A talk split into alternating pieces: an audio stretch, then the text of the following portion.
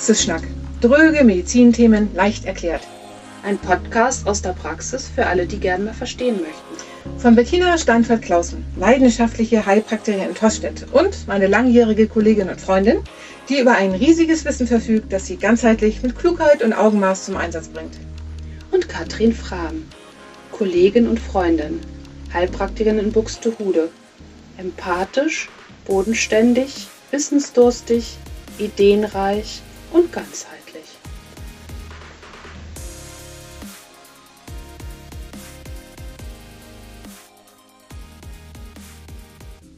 Hey Katrin! Hey Bettina! Endlich eine neue Folge unseres beliebten Podcasts. Bestimmt schon sehnsüchtig erwartet. Na hoffentlich. Wie schon in der vorigen Folge angekündigt, haben wir heute die Mikroimmuntherapie mitgebracht. Oh, das ist richtig gut. Endlich können wir zu diesem Thema mal etwas erzählen. Zunächst, denke ich, sollten wir einen Ausflug in das komplexe und wie ein Wunder vernetzte Immunsystem machen. Wie funktioniert das Immunsystem eigentlich? Ja, wie du schon gesagt hast, das Immunsystem ist eben hochkomplex. Es ist eben unser lebensnotwendiges Netzwerk im menschlichen Organismus, die zentrale Säule der Gesundheit. Mhm. Und die Hauptaufgabe des Immunsystems besteht darin, uns vor fremden schädlichen Erregern wie zum Beispiel Viren, Bakterien und Pilzen, Parasiten zu schützen. Aber gleichzeitig muss es uns vor schädlichen Umwelteinflüssen schützen. Und ähm, es muss auch neben körperfremden Erregern und Stoffen auch noch unsere körpereigenen Zellen, die sich vielleicht manchmal krankhaft verändern, in Schach halten oder eben auch angucken. Das ist zum Beispiel bei Krebs der Fall. Richtig, genau.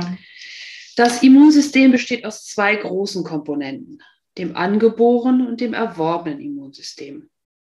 Das letztere, also das erworbene, muss immer schön trainiert werden, indem es in Kontakt mit bestimmten Erregern tritt und dann lernen, mit diesen umzugehen. Bei einigen Krankheitserregern ist der Körper nach dem ersten Kontakt beziehungsweise nach dem ersten erfolgreichen Auseinandersetzen immun. Also bei den Kinderkrankheiten ist das mhm. so, also Windpocken, Masern, Mumps. In anderen Fällen äh, ist es nach längerer Zeit eben kann auch wieder eine Erkrankung erfolgen. Genau, wie zum Beispiel bei Erkältungskrankheiten. Genau, oder der Grippe dann, deswegen genau. Mhm. Für mich ist das Ganze drum und dran im Immunsystem und das ganze Geschehen immer spannend wie ein Krimi.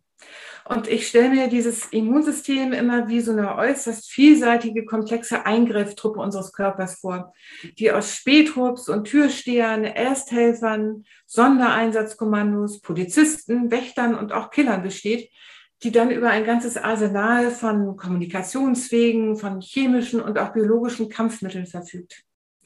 Wir könnten hier mal so eine Art Abwehrschlachtkrimi inszenieren, damit sich unsere Zuhörer und Zuhörerinnen bildlich vorstellen können, was in ihrem Körper passiert. Oh ja, Tatort. Also, wir nehmen einmal an, in unseren Körper hat sich ein Erreger hineingeschummelt. Wir nennen ihn mal Billy. Mhm.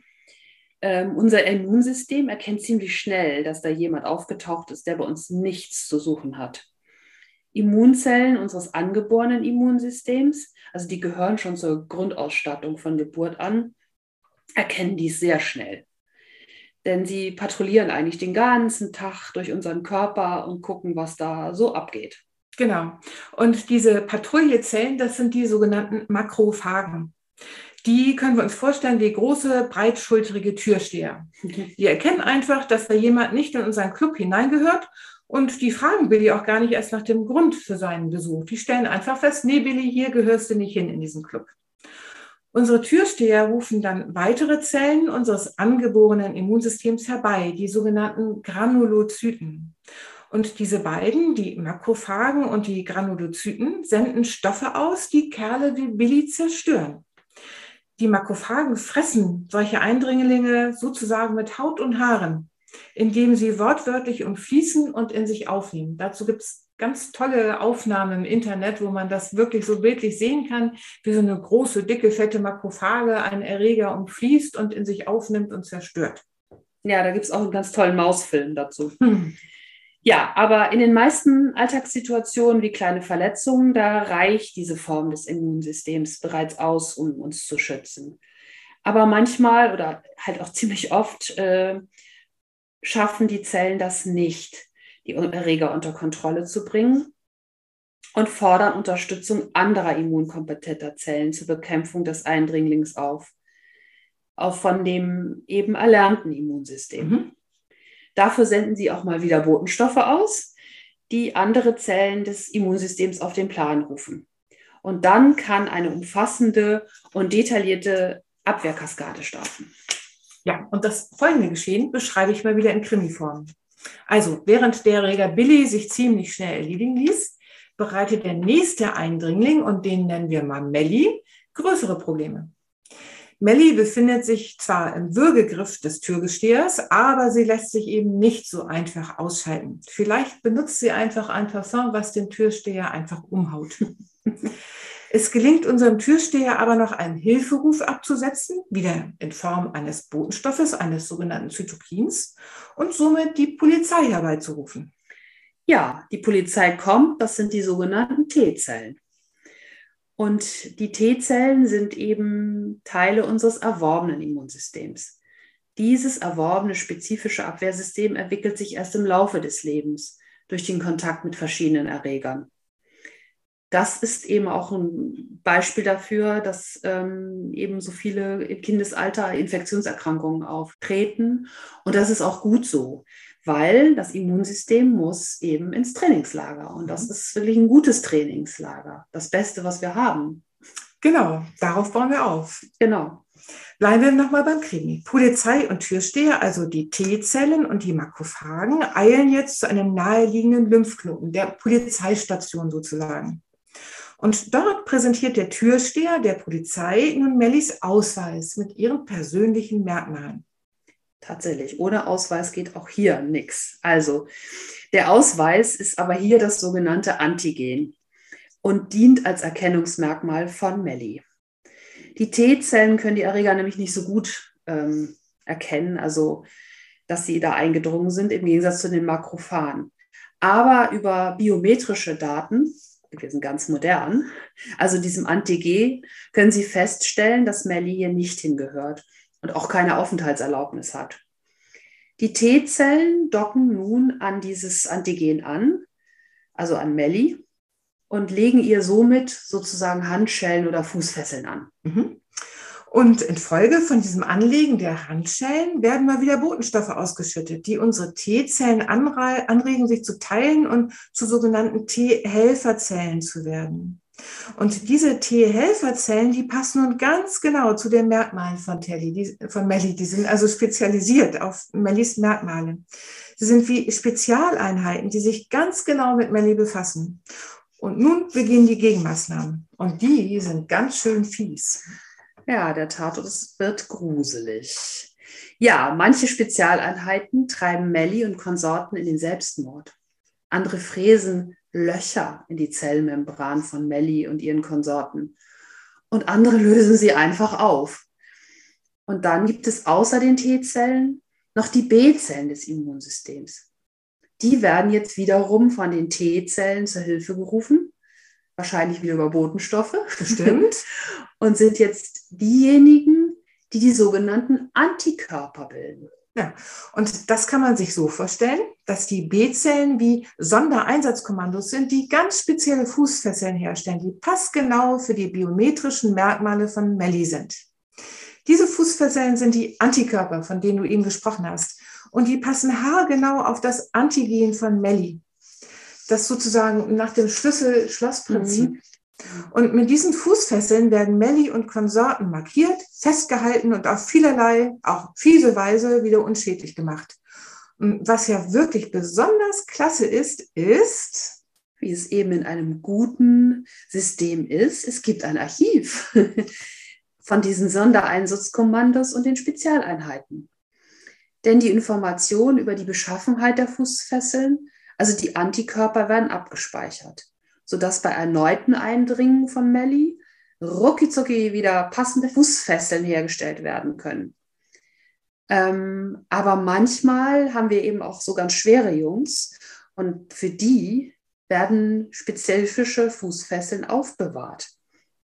Also haben wir bestimmte Kinderkrankheiten durchlebt, Masern, Mumps, Windpocken, haben wir lebenslang Antikörper gegen diese Erreger und lebenslange Immunität, also lebenslange Fußfesseln. Ähm, andere Antikörper behalten wir eben dann ja nur für einen bestimmten Zeitraum. Also das Archiv muss ab und zu auch mal geleert werden. Ja. Ja, und wie endet dann die ganze Abwehrschlacht? Irgendwann hat unser Immunsystem ja auch die Erreger beseitigt. Und dann? Ja, muss aufgeräumt werden, wie immer im Leben nach der Party. Ähm, es werden wiederum Botenstoffe ausgesandt und dadurch wird der Abschluss der Immunreaktion eingeleitet. Und dann kommen eben wieder unsere Türsteher, die Makrophagen, und räumen auf. Mhm. Es wird wieder gefressen. Genau. Ja, das große Fressen kommt. Das große Fressen. Ja, also Ende gut, alles gut sozusagen. Ja, nun haben wir ja so viel über das Immunsystem gehört, aber noch gar nichts über die Mikroimmuntherapie. Ähm, wir haben über verschiedene Zellen, Botenstoffe, T-Zellen, B-Zellen, weiße Blutkörperchen, Granulozyten, Makrophagen gehört. Ja, und wie machen wir uns das jetzt bei der Mikroimmuntherapie zunutze? Ja, wir können sie tatsächlich erstmal spezifisch, diese Zellen, die ich gerade genannt habe, im Labor untersuchen und dann auch gezielt behandeln. Wenn wir erkranken, gerät unser Immunsystem außer Balance. Wir sprechen dann von immunitärer Disbalance. Mhm, also du meinst die Entwicklung, wenn wir nicht wieder richtig gesund werden. Ne? Das, was genau. wir vorher hatten, war ja auch ein Erkrankungsfall. Und wenn das nicht so gut funktioniert und wir nicht wieder richtig rauskommen aus dem Geschehen. Genau, also mhm. wenn bei längeren Geschichten kann das eben sein, dass es sich dann auch hakt. Genau, ne? und dass eine Disbalance da ist. Genau. Mhm. Und hier setzt nun wirklich die Mikroimmuntherapie an. Sie unterstützt und moduliert uns mit verschiedenen Botenstoffen des menschlichen Abwehrsystems. Mhm. Ähm, den Begriff Botenstoffe haben wir ja nun wirklich im Abwehrkrimi oft genug gehört. Ja. Aber ich sage noch mal, was dazu gehört. Da gehören Zytokine, Interferone und Interleukine hin. Mhm. Die Mikroimmuntherapie geht dabei sehr sanft vor. Wie der Name schon sagt, setzt sie im Gegensatz zu anderen Immuntherapien, von denen man vielleicht schon mal bei Krebstherapien mhm. gehört hat, Mikrodosen an, sogenannte Low Doses oder Ultra Low Doses. Das ist so ein bisschen ähnlich wie die Homöopathie. Mhm. Ähm, diese Dosierung kommt natürlicherweise im Körper vor und bringt den Organismus nicht aus dem Gleichgewicht, sondern im Gegenteil. Wir wollen eben im Immunsystem wieder eine Balance herstellen. Im Fall einer Immunschwäche regt es äh, die Immunantwort an, mhm. also das Immunsystem kommt in Wallung. Und bei überschießenden Reaktionen, wie es zum Beispiel bei Autoimmunerkrankungen ist, kann eben auch eine Beruhigung stattfinden und ja, das vielleicht wieder ein bisschen ausgleichen. Mhm. Aber wie wissen wir, wo es hakt? Ja, vor der Therapie kommt ja immer die Diagnose. Das kennt ihr ja schon von uns. Und dafür wird eine bestimmte Diagnostik eingesetzt, die sogenannte Lymphozytentypisierung. Und mit Hilfe der Lymphozytentypisierung erfahren wir ganz genau. Das ist ein schwieriges Wort. ist auch so, wir hatten am Anfang die Sache mit den Zungenbrechern. Das ist auch ja. so, also Lymphozytentypisierung. Da erfahren wir, wie es genau um das Immunsystem bestellt ist. Kann es ausreichend auf Erreger reagieren und äh, diese Erreger aus dem System wieder herausbefördern? Oder gibt es Hindernisse dabei, wie zum Beispiel Störfelder oder sogenannte reaktivierte Viren, denen schlecht beizukommen ist, wie zum Beispiel dem Epstein-Barr-Virus aus unserem letzten Podcast. Also die reaktivierten Viren sind ja diese sogenannten Kellerkinder, die wir in uns haben und die unter bestimmten Umständen immer mal wieder in die höheren Etagen reinkrabbeln können und dann uns zur Last fallen. Mhm. Aber wir können auch autoimmune Prozesse gut erkennen mit Hilfe der Lymphozytentypisierung oder auch Probleme mit dem Darm. Und das Tolle ist, ähm, dass wir als sinnvolle Ergänzung auch noch eine genaue Untersuchung auf das Vorhandensein und die Aktivität von verdächtigen Viren oder Bakterien hinzunehmen können. Ja, und tatsächlich, äh, für wen ist denn die Mikroimmuntherapie geeignet oder wo wenden wir sie denn in unseren Praxen an und bei welchen Indikationen?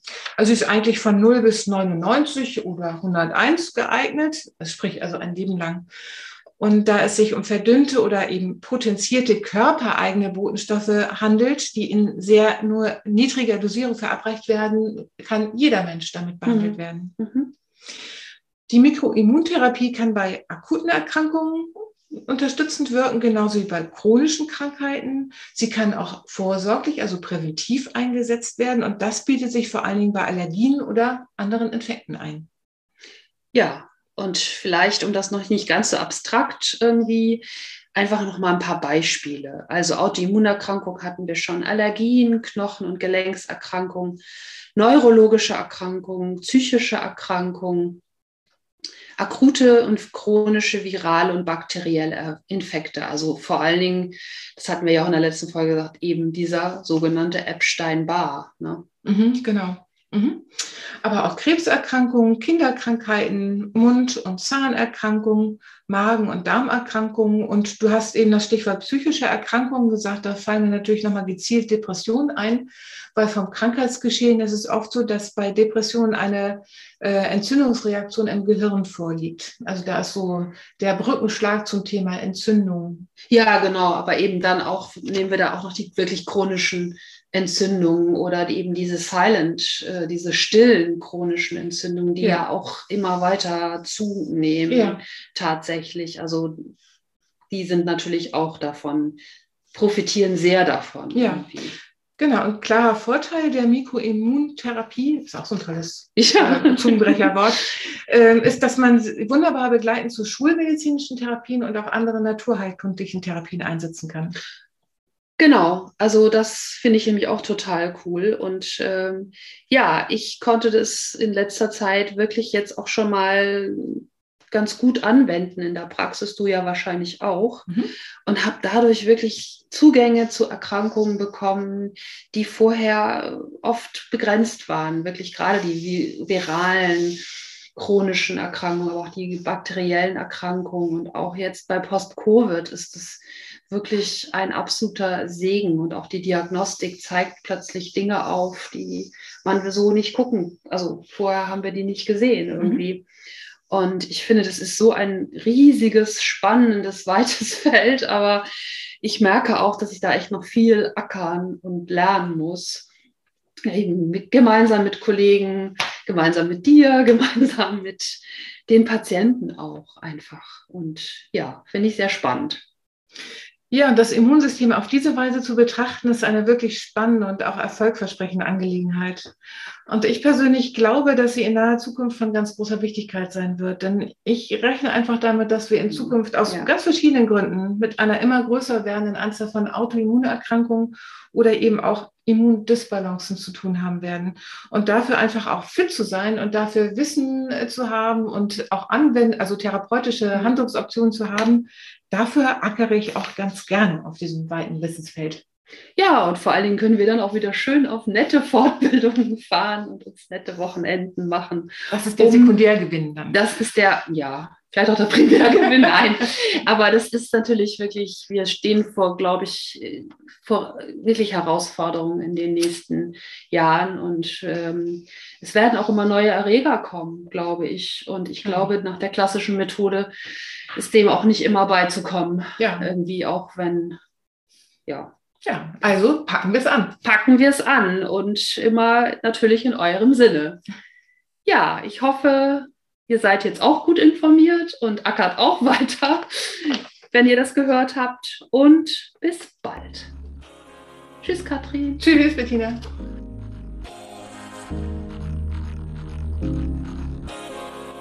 Der Podcast ersetzt keinen Besuch in der Arzt- oder Heilpraktikerpraxis.